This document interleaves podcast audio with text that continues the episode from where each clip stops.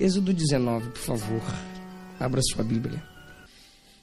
A partir do versículo 1, no terceiro mês da saída dos filhos de Israel da terra do Egito, no primeiro dia desse mês, vieram ao deserto do Sinai, tendo partido de Refidim, vieram ao deserto do Sinai, no qual se acamparam ali, pois se acampou Israel em frente do monte. Moisés subiu a Deus. E do monte o Senhor o chamou e lhe disse: Assim falarás à casa de Jacó e anunciarás aos filhos de Israel. Tendes visto o que fiz aos egípcios, como vos levei sobre asas de águia e vos trouxe a mim. Agora, pois, se diligentemente ouvirdes a minha voz e guardardes a minha aliança, então sereis a minha propriedade peculiar dentre todos os povos, porque toda a terra é minha. Vós me sereis reino de sacerdotes e nação santa. São estas as palavras que falarás aos filhos de Israel. Se você pode, 1 Pedro.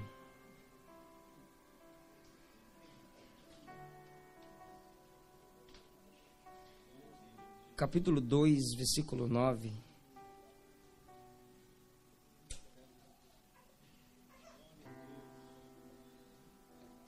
Primeira de Pedro, capítulo 2, versículo 9, está escrito assim: Vós, porém, sois raça eleita, sacerdócio real, nação santa, povo de propriedade exclusiva de Deus, a fim de proclamardes as virtudes daquele que vos chamou das trevas para a sua maravilhosa luz.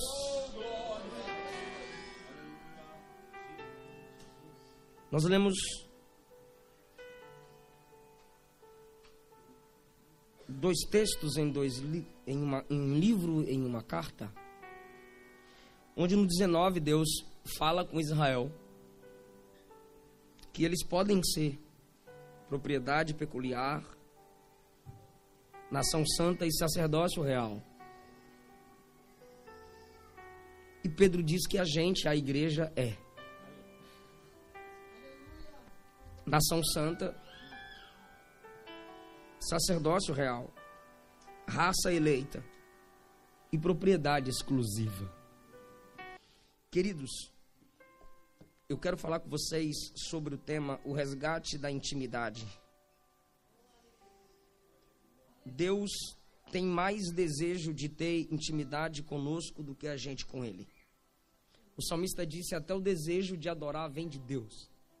Por mais que você ore, por mais que você busque, por mais que você jejue, mais desejo tem Deus de estar próximo de você do que você dele.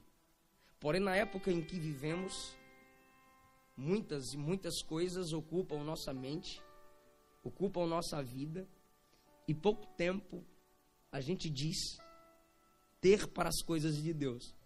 Ou muitos de nós dizemos que a gente não ora porque a gente não tem tempo. Quando na verdade tempo não se tem, se cria. E tudo aquilo que a gente prioriza, para isso a gente arruma um tempo. E no livro do Êxodo, Deus deixa claro o motivo da libertação. Por que Deus os resgatou do Egito? Êxodo 1, Faraó recebe Jacó e mais 70 pessoas. Esse povo se multiplica. Mas desde Gênesis 15, Deus havia prometido que resgataria Israel da terra do Egito. E Deus os resgatou com mão poderosa enviando as pragas. Cada praga era uma pregação. Deus estava pregando contra os falsos deuses egípcios. Cada praga era para Israel um sinal e para os egípcios juízo. Por isso que no livro do Êxodo as pragas são chamadas de sinais e juízo. Ah, quando você lê Josué 24, você vê escrito que até o povo de Israel se prostrava diante dos ídolos do Egito. Então Deus estava também ensinando ao seu povo que só Ele é o verdadeiro Deus. Não é em vão que eles fizeram o bezerro de ouro. Era a alma egípcia no espírito daquele povo. Deus veio anunciando-lhes que Ele é o verdadeiro Deus. Sendo assim, o Senhor continuou fazendo milagres agora para abençoar o povo.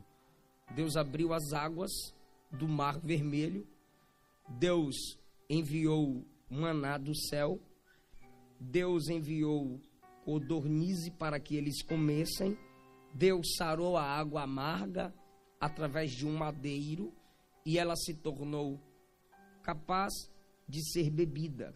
E o povo vai caminhando e conhecendo mais um pouco desse Deus. Só que na mente deles tinha o seguinte propósito: saímos do Egito para entrarmos em Canaã. Saímos do Egito para a terra que manda leite e mel. Se eu perguntar isso a vocês, com certeza vocês me diriam: Deus tirou o povo do Egito para levá-los à terra que mana leite e mel. Mas quando eu leio a Bíblia, eu não consigo ver isso nas Escrituras Sagradas. Eu não vejo que o propósito original de Deus para com Israel foi tirá-los do Egito e levá-los para a terra que mana leite e mel. Antes que você murmure, eu repito: quando eu leio a Bíblia, eu não vejo que o propósito original ou o propósito maior de Deus para Israel foi tirá-los do Egito para levá-los para a terra que mana leite e mel. Quando chegamos no capítulo 19, nós conseguimos entender isso. Desse monte até Canaã distava 500 quilômetros. A viagem aqui durou 38 anos, porque dois anos eles ficaram assentados nas campinas de Moabe, ouvindo Moisés instruí-los antes de entrarem na prosperidade. Por isso que muita gente, quando sua vida se torna próspera, perde o contato com Deus, perde a humildade, perde até a hombridade, porque não teve instrução antes de entrar na terra prometida. Dois anos Moisés se dedica a ensinar-lhes, então 38 anos caminham, dois anos se assentam para aprender. Esse encontro, no capítulo 19, foi o encontro revelador. A guisa de introdução, palavra bonita para começar a pregar, eu, eu, eu apresento aqui os motivos desse encontro. O primeiro motivo desse encontro foi honrar Moisés. Os irmãos sabem que desde o Egito eles desprezavam Moisés. E no capítulo 19, versículo 9, o Senhor diz assim: Eu virei a ti numa nuvem escura, para que o povo ouça quando eu falar contigo, e para que sempre creiam em ti.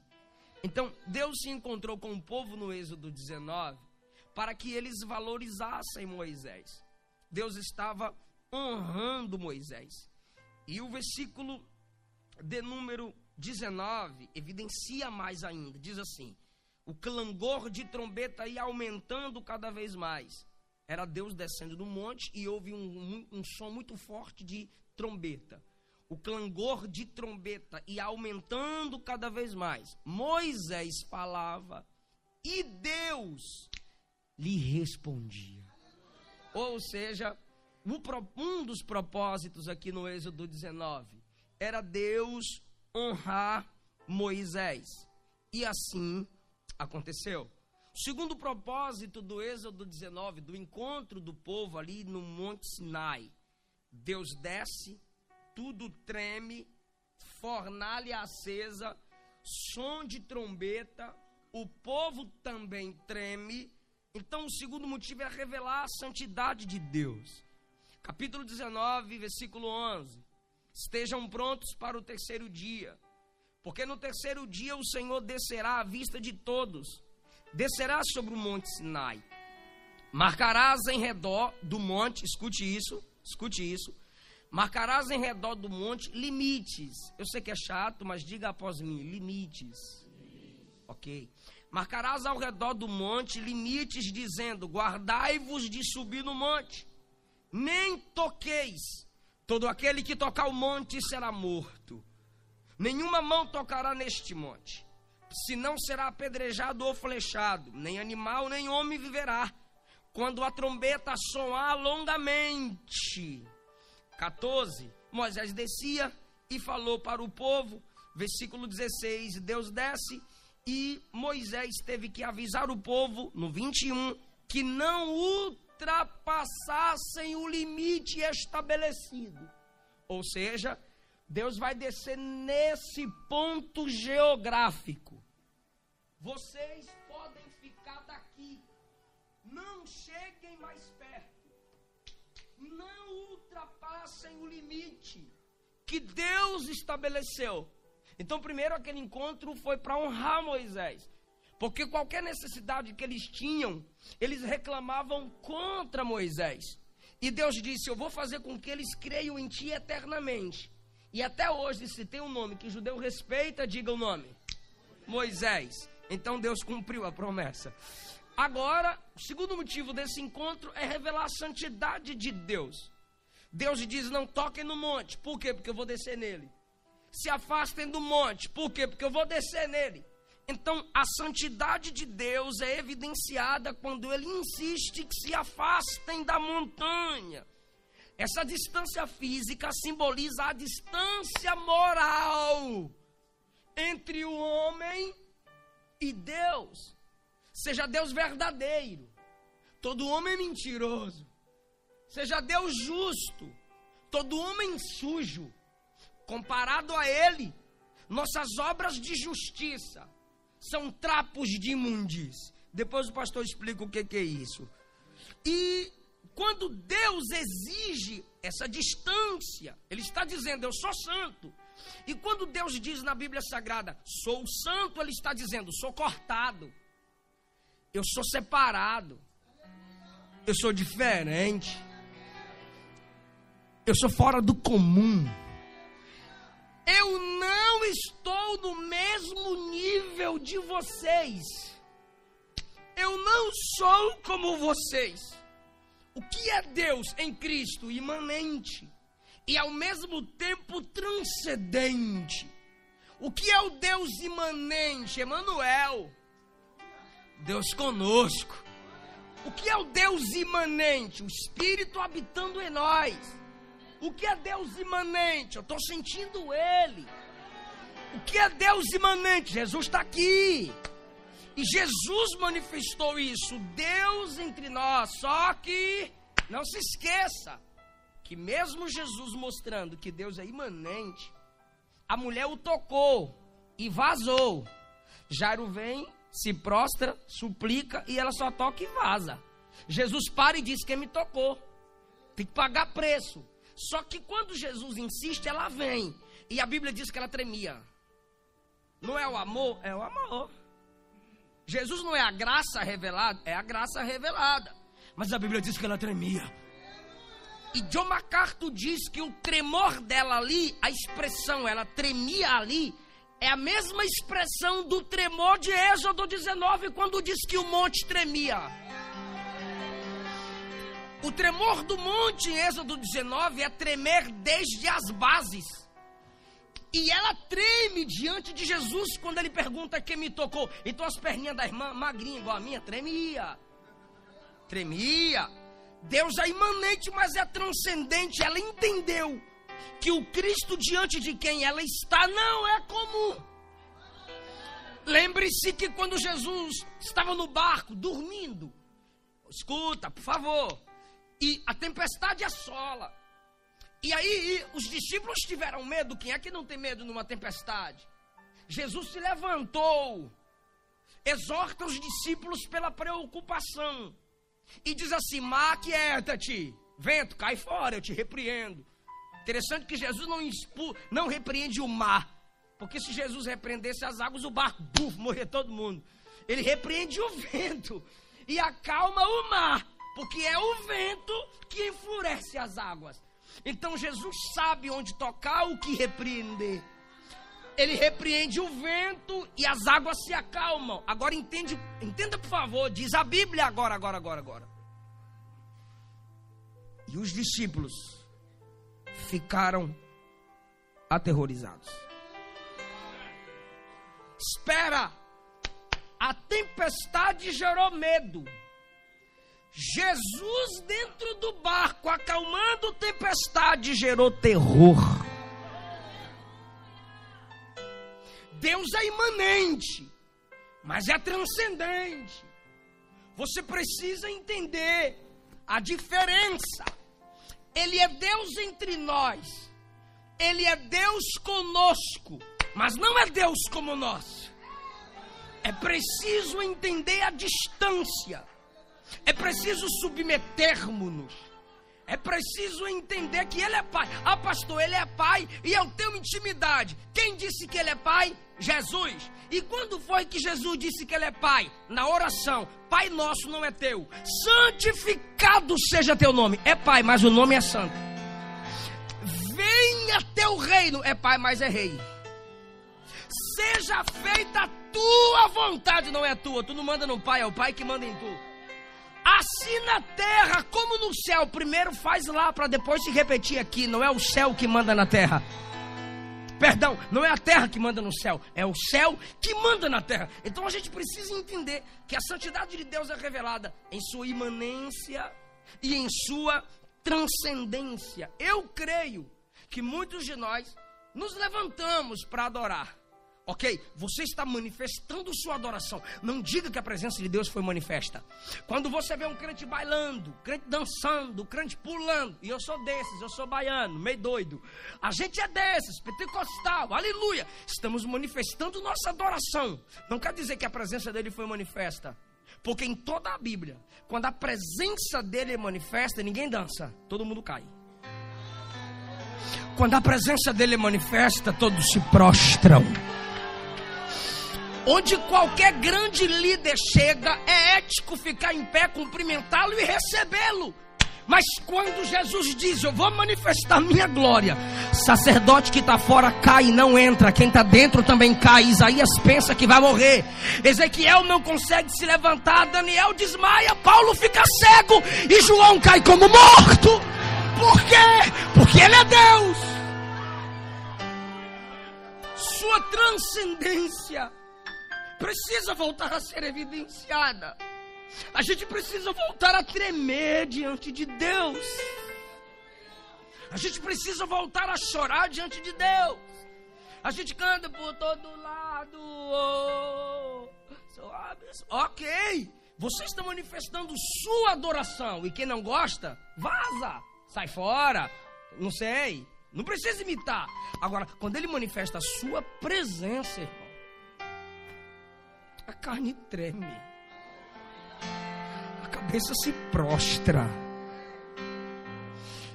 Ele é santo.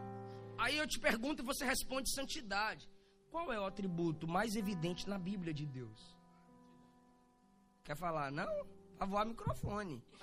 Qual o atributo na Bíblia que a, qual é o atributo que a Bíblia mais evidencia de Deus? Deus é amor? Eu estou perguntando, gente. Deus é amor? Está escrito na Bíblia? Ok, mas está escrito assim: Deus é amor, amor, amor. Está escrito assim? Ok. Deus é poderoso, sim ou não? Onde está escrito? Hã? Fala, gente, da Bíblia. Gênesis 17, eu sou todo poderoso, meu Deus. Mateus 28, foi me dado todo poder no céu e ele é poderoso. É, é. Mas não está tá escrito assim, poderoso, poderoso, poderoso?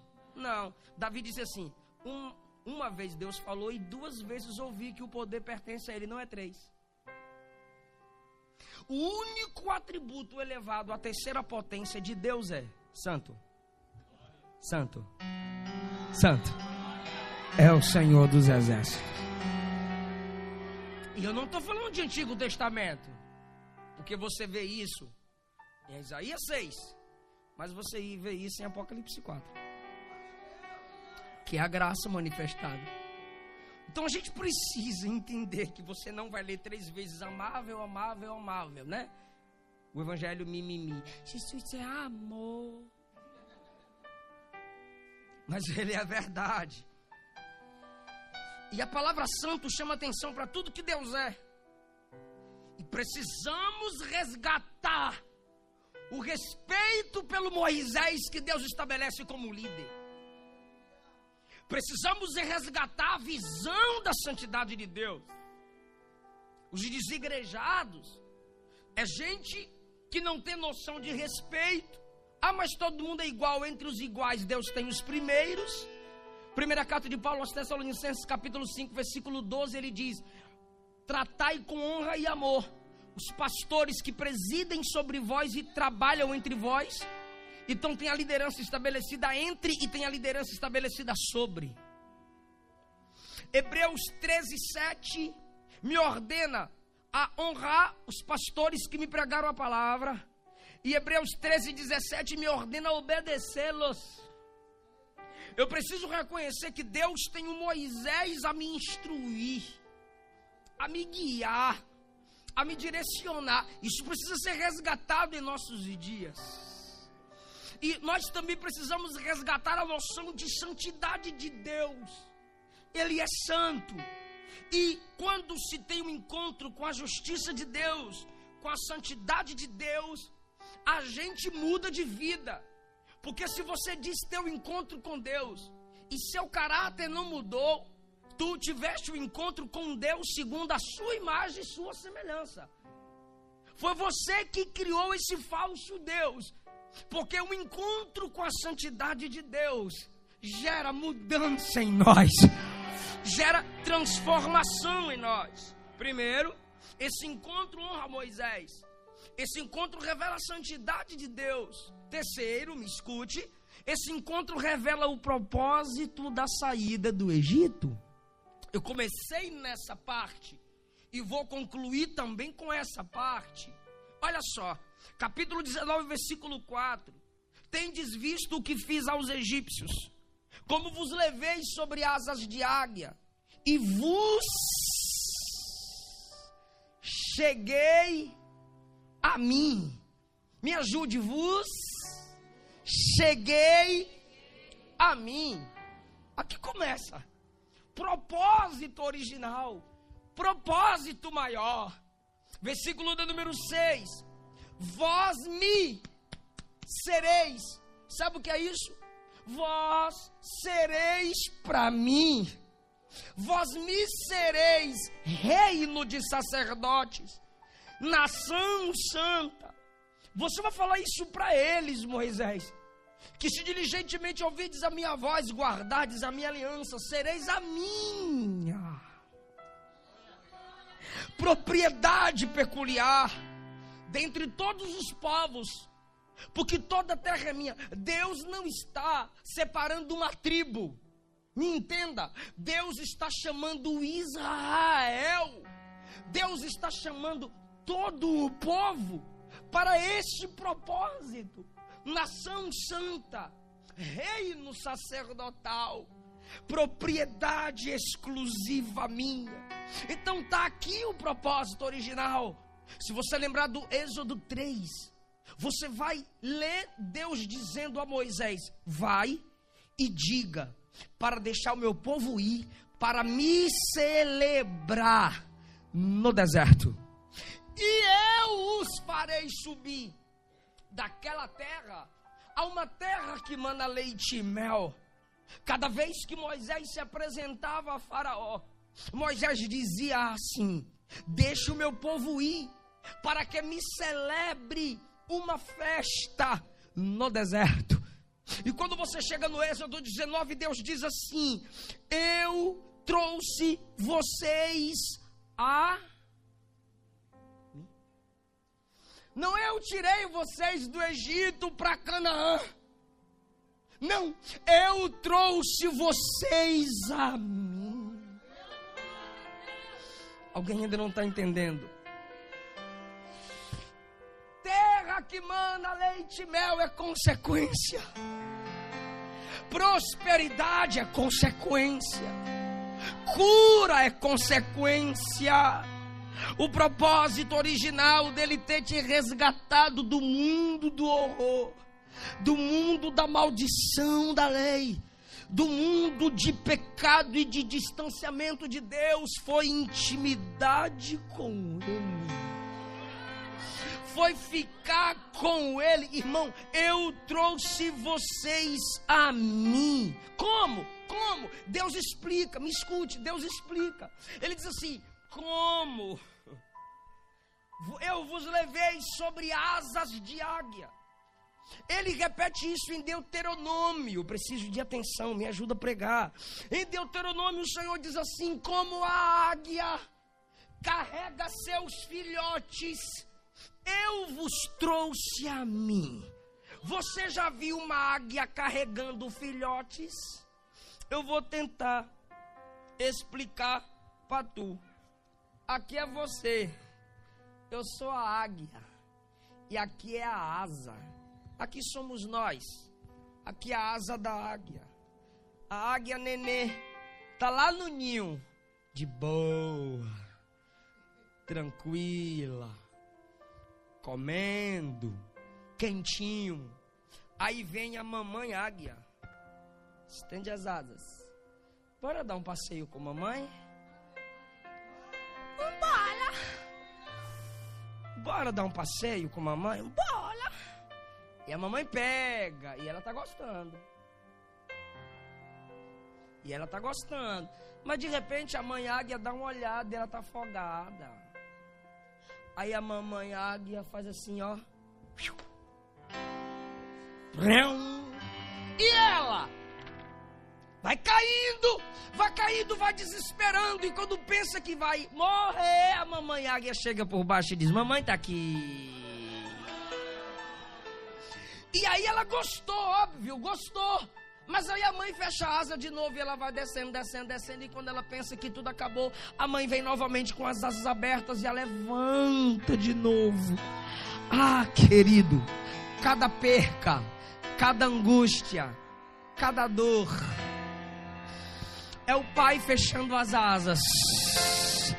Mas quando você pensa que ele já te deixou no chão e te abandonou, ele ergue as asas e te levanta novamente e diz: Eu estou aqui. E, só que ele diz assim: Tudo isso eu fiz para trazer você para mim. Aí ele completa, ele completa: Vós sois a minha.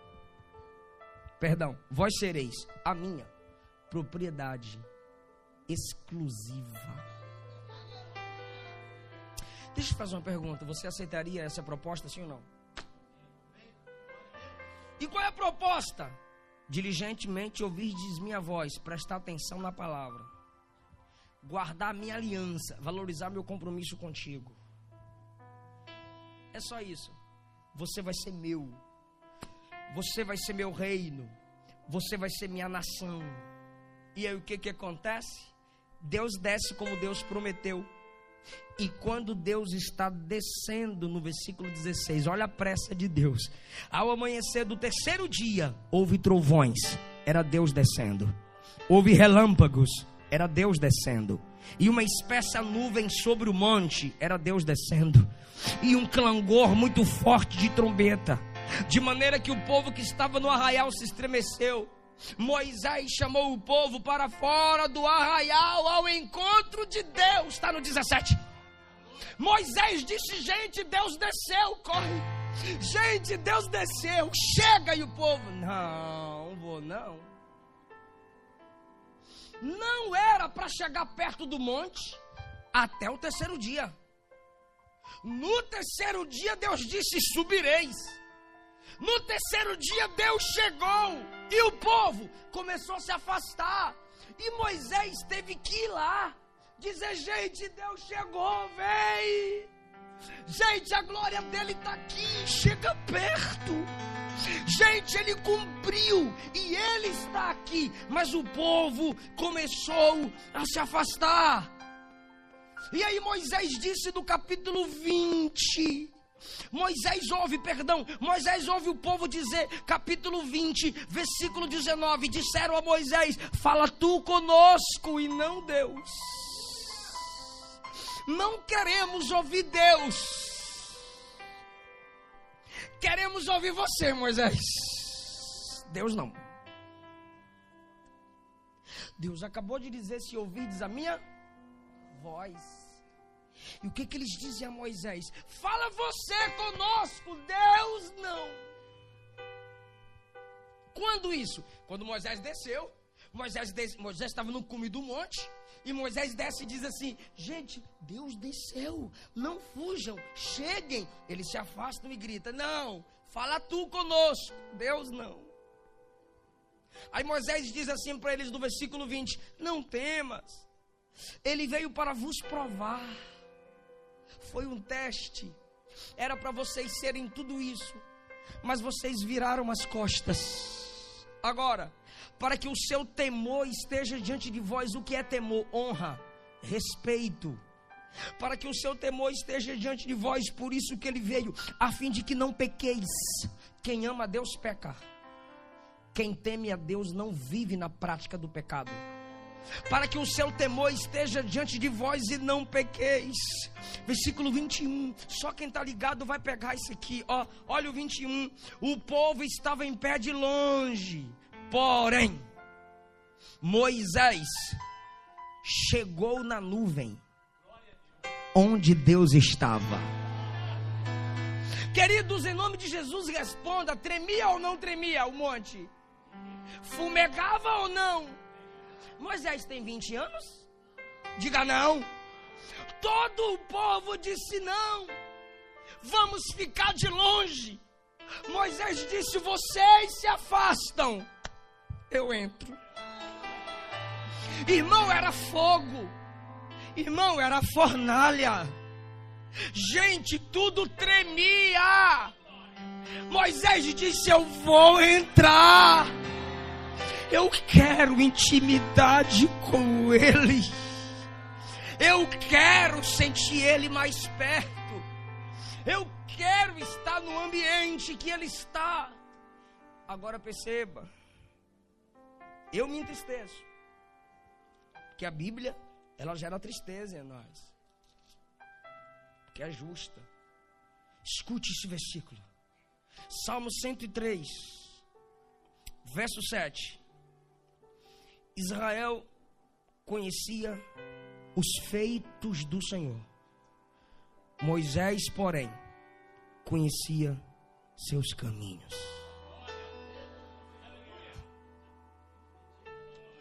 Oh, gente, Moisés conhece os caminhos, Israel conhece as obras, Moisés conhece o caminho, Israel conhece as obras. Israel sabe onde Deus chegou. Moisés sabe por onde Deus veio. Israel sabe onde Deus quer chegar. Moisés sabe por onde Deus vai. Eu vou ser mais claro. Israel sabe o que Deus fez. Moisés sabe por quê, como, quando Deus fez. Eis aí a diferença de quem entra na nuvem, de quem valoriza a intimidade. Espera, nuvem escura, está no 21. É pedagógico repetir, chato é falar para o irmão, é pedagógico. Diga, nuvem escura.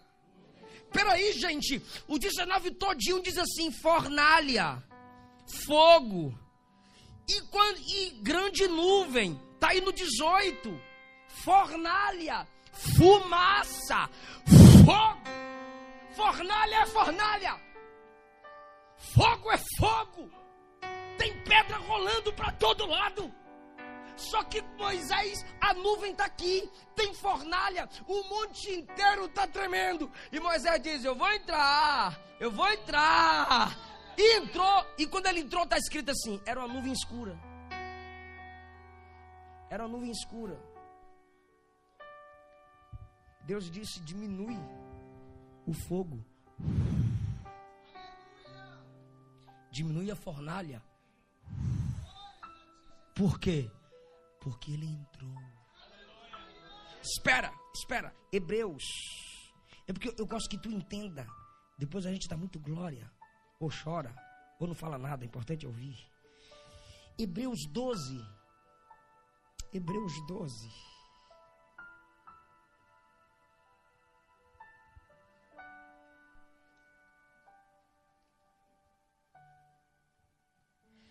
Moisés, quando estava diante do monte, se repete em Hebreus 12, a partir do 18. Não chegastes ao fogo palpável, ardente, na escuridão, nas trevas, nem na tempestade, nem no canglor da trombeta. Tudo isso tinha lá. Pois não suportavam o que lhes era ordenado. Até o animal se tocasse seria apedrejado. Olhe só para mim. Na verdade, de tão horrível era o espetáculo que Moisés disse. Está aí no 21. Estou com medo e trêmulo. Irmão, ele está tremendo, mas ele entra. Ele tem medo de morrer, mas ele entra. E deixa eu lhe dizer, ele já está lá no quase ou mais de 80. Em Êxodo 3 ele tem 40. E ele está com o mesmo temor. Ele está com o mesmo respeito do Êxodo 3. Quando você lê Êxodo 3, Moisés escondeu o rosto para não olhar para Deus na chama da sassa ardente. Aí no capítulo 3, Deus fala com ele dessa forma. No capítulo 4, sua mão fica leprosa e a, a vara vira serpente, depois volta a ser vara e a mão volta a ser purificada. As dez pragas no Egito, mar se abre, todos esses milagres que vocês leem na Bíblia e me ouviram falar. Mas no 19, depois de tanta experiência, Moisés continua com o mesmo temor. Depois de tanta experiência, Moisés continua com o mesmo respeito. Porque quanto mais intimidade você tem com Deus, mais temor pelas coisas de Deus você terá. Quanto mais perto de Deus a gente está, mais respeito a gente tem. Então Moisés não deixou sua alma se acostumar com o sagrado. Aí agora você viu que ele entrou na nuvem. E quando Moisés está dentro da nuvem, olha Deuteronômio, por favor, Deuteronômio, capítulo 5. Deuteronômio, que é a repetição do que está acontecendo em Êxodo 19. Deuteronômio, capítulo de número 5. Moisés está repetindo para o povo a partir do versículo 22 tudo o que aconteceu lá. Deus veio, Deus veio na viagem da Bélgica para cá colocando essa palavra no meu coração. Enquanto eu meditava, enquanto eu pensava. Ontem à noite eu meditava nessa palavra. E nessa parte aqui, a gente tem a noção do desejo de Deus em resgatar a intimidade com alguém aqui. Que sentia, mas não sente mais. Que tinha, mas não tem mais que recebia, mas não recebe mais, que ministrava, mas não ministra mais. Tem como parar o teclado só um pouquinho? Quando Moisés vai repetir ao povo o que aconteceu em Deuteronômio, o que repetir em Deuteronômio o que aconteceu no Êxodo.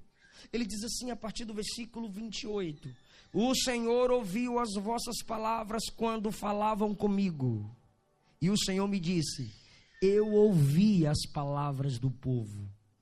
Lembrem-se que eles disseram a Moisés: Fale tu conosco, não fale Deus. E agora Deus diz assim a Moisés: Eu ouvi tudo que eles disseram. E em tudo eles falaram bem. Sabe o que Deus está dizendo? Eles estão certos, Moisés. Eles acertaram no que eles disseram. Por que, que eles estão certos? Isso é Moisés ouvindo dentro da nuvem. Olha o versículo 29. Quem dera, isso é Deus dizendo a Moisés: quem dera que eles tivessem um coração que me temesse e que guardasse os meus mandamentos, para que bem fosse a eles em todo o tempo e também aos seus filhos. Agora no 30, olha que coisa dolorosa no versículo 30. Vai, ou seja, desce e mande que cada um torne para a sua tenda. Manda eles voltarem para casa. Eu não quero esse povo aqui no pé do Monte Sinai. Eu não quero esse povo no culto que você está cultuando, Moisés. Eu não quero esse povo sentindo o calor da minha presença. Manda voltar para casa. Você já parou para pensar você chegar no culto e Deus dizer assim: o que você está fazendo aqui? Vaza. Misericórdia. Você já parou para pensar você está no culto e Deus dizer assim: é melhor voltar para casa. No que você mexe tanto no seu celular? Vai para a tenda. A irmã está aqui, mas a mente está lá. Volta para sua tenda. Está aqui como crítico. Volta para a tenda. Está aqui sem nenhum desejo pelas coisas de Deus. Volta para a tenda.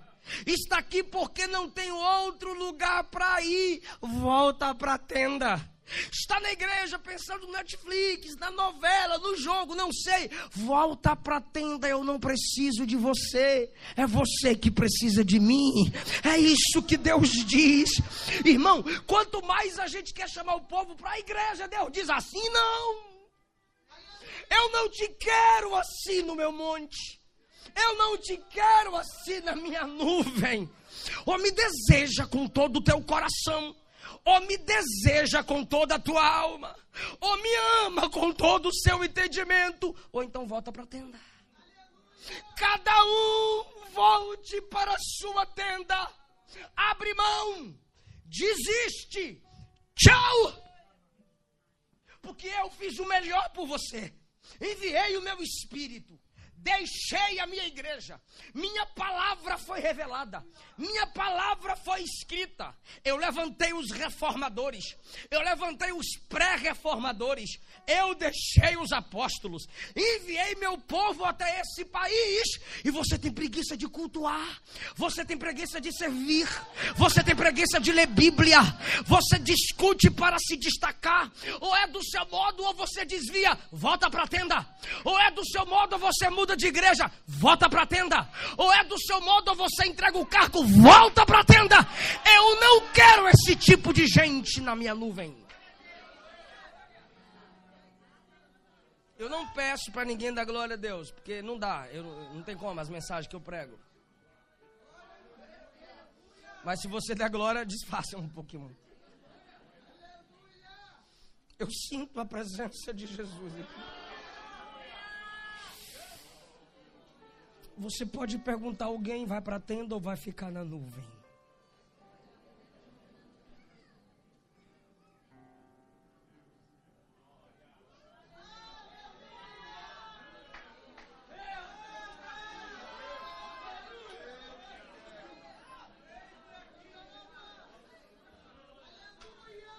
Pastor Moisés está ouvindo Deus na, na nuvem.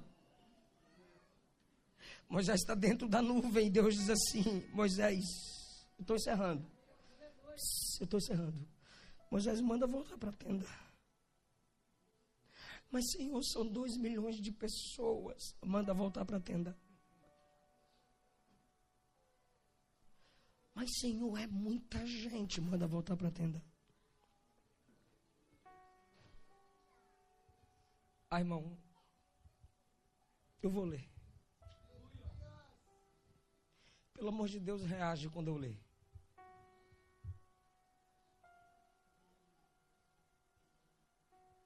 No 30, Deus diz assim: manda esse povo voltar para a tenda. Os irmãos sabem como Moisés amava aquele povo, sim ou não? Quando Moisés abaixa a cabeça e diz: Tá bom, Senhor, eu vou descer e mandar o povo voltar para a tenda. Deus diz no versículo 31: Não, Moisés, você fica aqui comigo. Pode cantar, pode tocar. Não, Moisés, você fica aqui comigo dentro da nuvem. Ah, meu Deus do céu.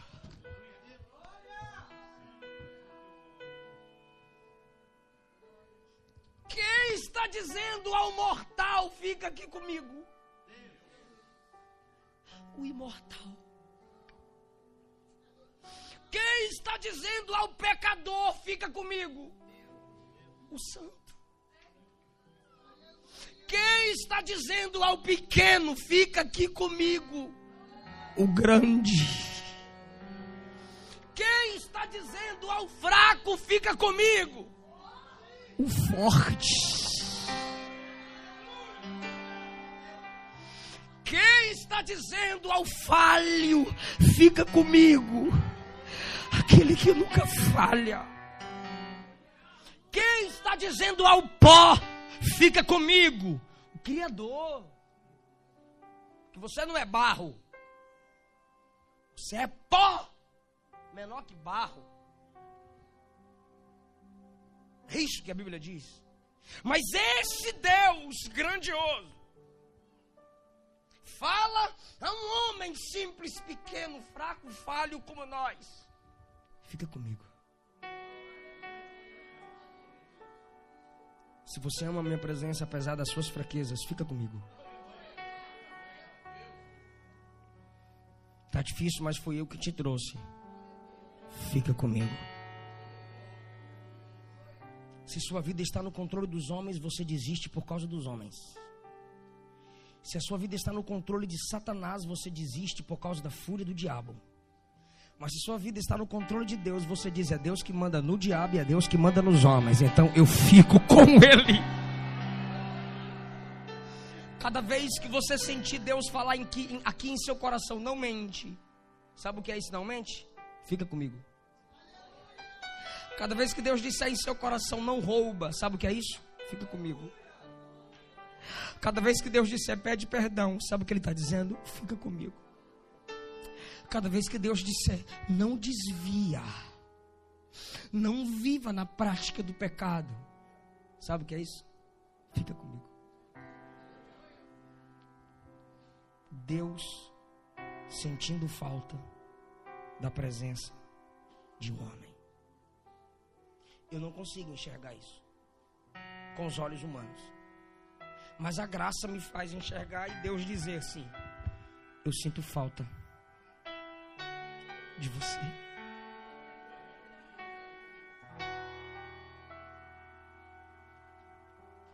Eu sinto saudade da sua voz de madrugada. Falando comigo em oração.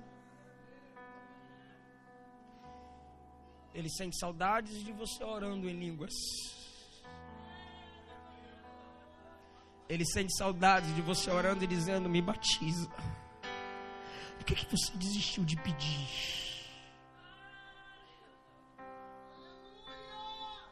Ele tem saudade de você cantando os hinos da harpa. Ele tem saudades do culto doméstico na sua casa. Ele tem saudades da adoração que fluía e você não desistia por nada.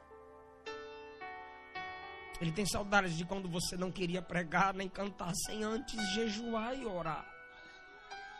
Ele tem saudades de quando você dizia não ao sexo ilícito. De quando você dizia não ao namoro escandaloso. Saudade de quando você não temia nada nem ninguém e dizia: Jesus te ama, quer te salvar e quer mudar a sua vida. Deus tem saudades. Fica comigo, Moisés. A gente clama muito pela presença de Deus. Mas Deus me trouxe aqui para lhe dizer: eu quero resgatar a intimidade contigo.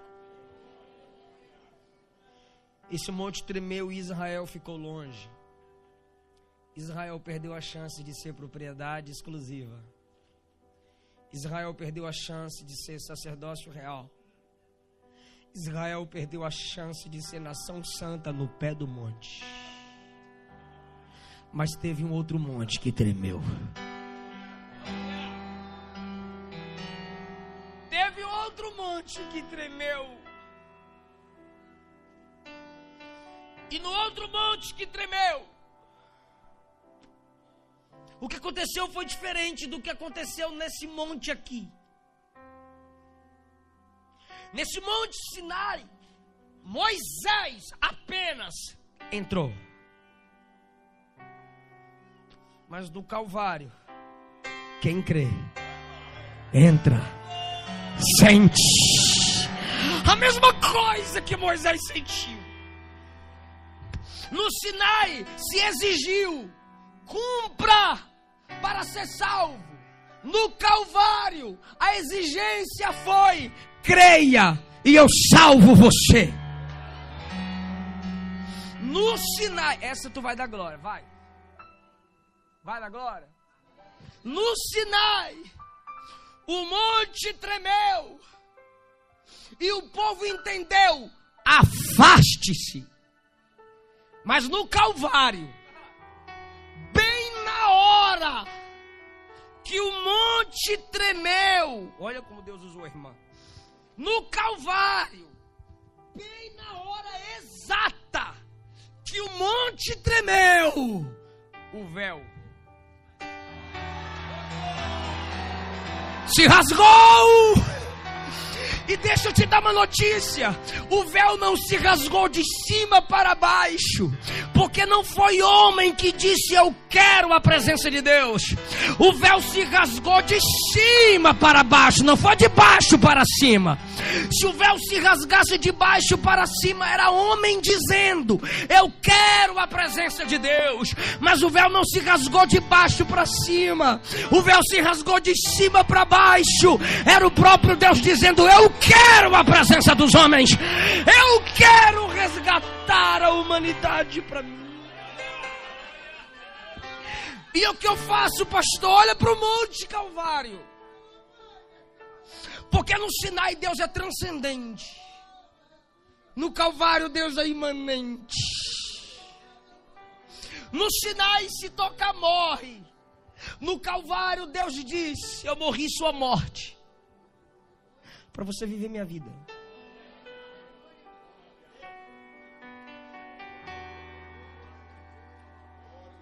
Aí um povo começou a olhar para o Calvário e dizer: Eu creio no tremor desse monte. Eu creio que o véu se rasgou para eu entrar. Eu creio que o véu se rasgou para eu sentir. Eu creio que o véu se rasgou para eu ter acesso. Um povo, um povo, que povo? Um povo doido, povo problemático, que é nós. Eu creio no que foi feito nesse monte. E a gente foi crendo. Aí Pedro olhou para esse povo e disse: Vocês creram? Eu vou dizer o que vocês são: sacerdócio real, nação santa, propriedade exclusiva daquele que vos chamou das trevas para a sua maravilhosa luz. Tudo que Israel perdeu no pé do monte, a igreja conquistou no pé da cruz. Então deixa eu lhe dizer um negócio. Você não foi resgatado para a terra que mana leite, meu. E para de dizer que Canaã é o céu. Canaã é sua vida cristã, porque no céu não tem gente para nós matar, guerrear. Canaã é sua caminhada. Mas antes que você conquiste as vitórias na caminhada, você precisa firmar uma aliança com Deus.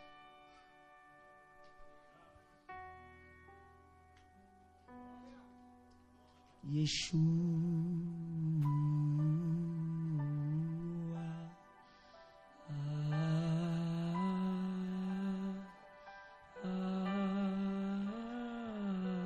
Feche os seus olhos. Yeshua.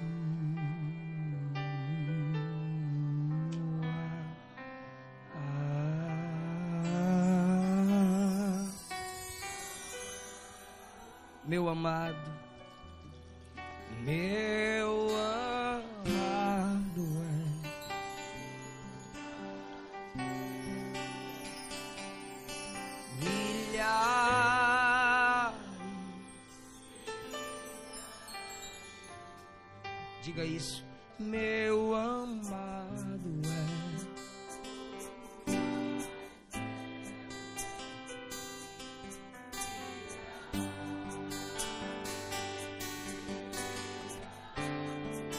Yeshua.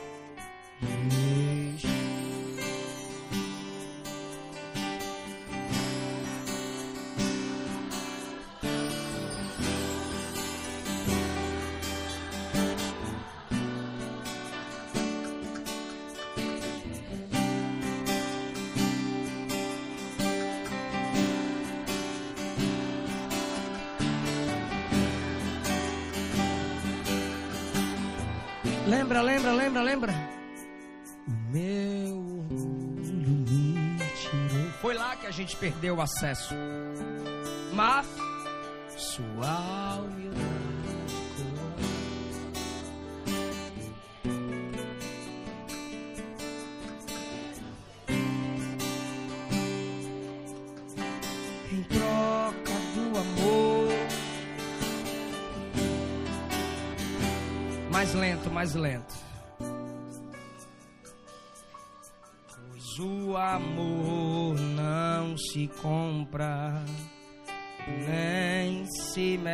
Ó, minha mão. O amor se ganha, de graça o recebe. Cante isso. Eu quero conhecer o que a igreja quer.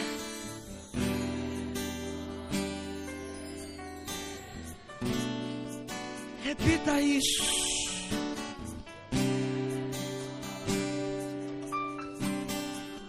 Fica em pé.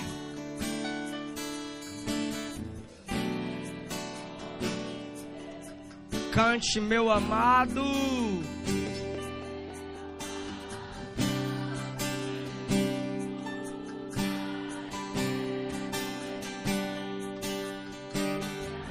Eu quero orar por você que se afastou do Evangelho. Eu quero orar por você que não é evangélico. Você que está afastado do Evangelho. Ou você que nunca confessou Jesus como seu único Senhor e Salvador. Algum irmão vai te chamar para vir aqui à frente. Alguma irmã vai te chamar. Não rejeite, vem com ele, vem com ela para a gente orar por você. Eu quero muito orar por você. Deus tem algo lindo para sua vida hoje. Você que se afastou do Evangelho. Eu quero orar por você. Você que não está firme na presença de Deus, eu quero orar por você juntamente com toda a igreja. Sai do seu lugar. Alguém vai vir com você.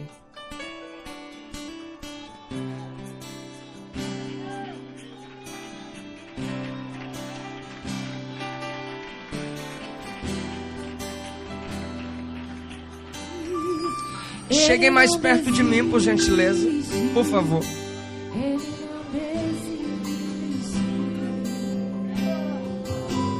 Venha, venha, venha, venha. A igreja pode estender as mãos. Vocês aqui na frente, por gentileza, baixa a cabeça comigo, coloca a mão no coração. Assim. Igreja do Senhor. A Bíblia diz que a igreja é a propriedade exclusiva de Deus. E a Bíblia diz que a igreja é o sacerdócio real. O sacerdote é aquele que tem acesso, o sacerdote é aquele que intercede, o sacerdote é aquele que representa. Orem por eles, toda a igreja, como eu vou orar, eu também faço parte da igreja. Porque o diabo quer escravizar essas pessoas. Diabo quer frustrar os sonhos que elas têm com Deus. E a igreja não vai deixar isso acontecer. Senhor Jesus, eu preguei Sua palavra. Essas pessoas ouviram a, a, mensagem pregada. E eu sei que no interior de cada uma dessas pessoas o Senhor está falando o que falou a Moisés: Fica comigo. Há temor pelo seu reino, Deus.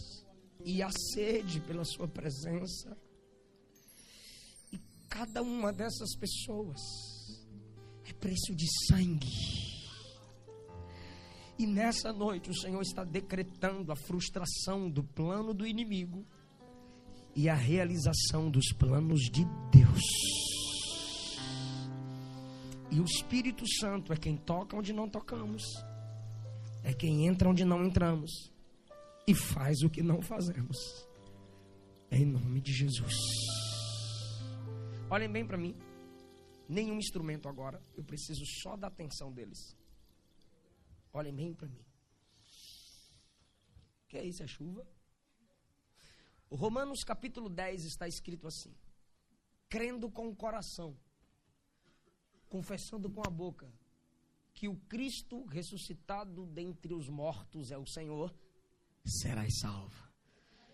Primeira carta de João, capítulo 2, está escrito assim: Quem nega o Filho de Deus não tem o Pai. Mas aquele que confessa o Filho de Deus, esse tem o Pai. Jesus disse em Mateus 10: Quem me negar diante dos homens, eu negarei seu nome diante dos anjos. Mas aquele que confessar meu nome diante dos homens, eu também confessarei seu nome diante do meu Pai que está nos céus. E o Evangelho segundo escreveu João, capítulo 1, está escrito assim: Quem recebe Jesus tem dele o poder de ser chamado filho de Deus. Eu creio que cada um de vocês que estão aqui creem que Jesus é o único Senhor e Salvador. Eu creio, Ele é. Se não creio, Ele é. Porém, quando eu o confesso como o meu Senhor e Salvador, aí Ele não é mais o Senhor e Salvador. Ele é o meu Senhor e o meu Salvador. Porque confessar é confirmar em mim. Então, quando você confessa-o como único Senhor e Salvador, o que ele fez na cruz do Calvário para resgatar você, para perdoar você, porque ele não vai te perdoar. Ele já te perdoou há dois mil anos atrás. O que você faz na confissão é tomar posse do que foi realizado lá. Se você crê nisso que eu falei para vocês, abaixe a cabeça comigo em sinal de humildade e faça comigo uma oração de confissão. Diga assim: Senhor Jesus, eu te recebo como o meu único Senhor e meu Salvador. Perdoa-me, pois eu me mantive longe de ti. Mas hoje eu me sinto atraído pela Sua presença, pelo poder da Sua palavra. Diga, Espírito Santo, não desiste de mim. Escreve meu nome no teu livro e me recebe na sua família, que é a igreja. Aplaude eles, gente!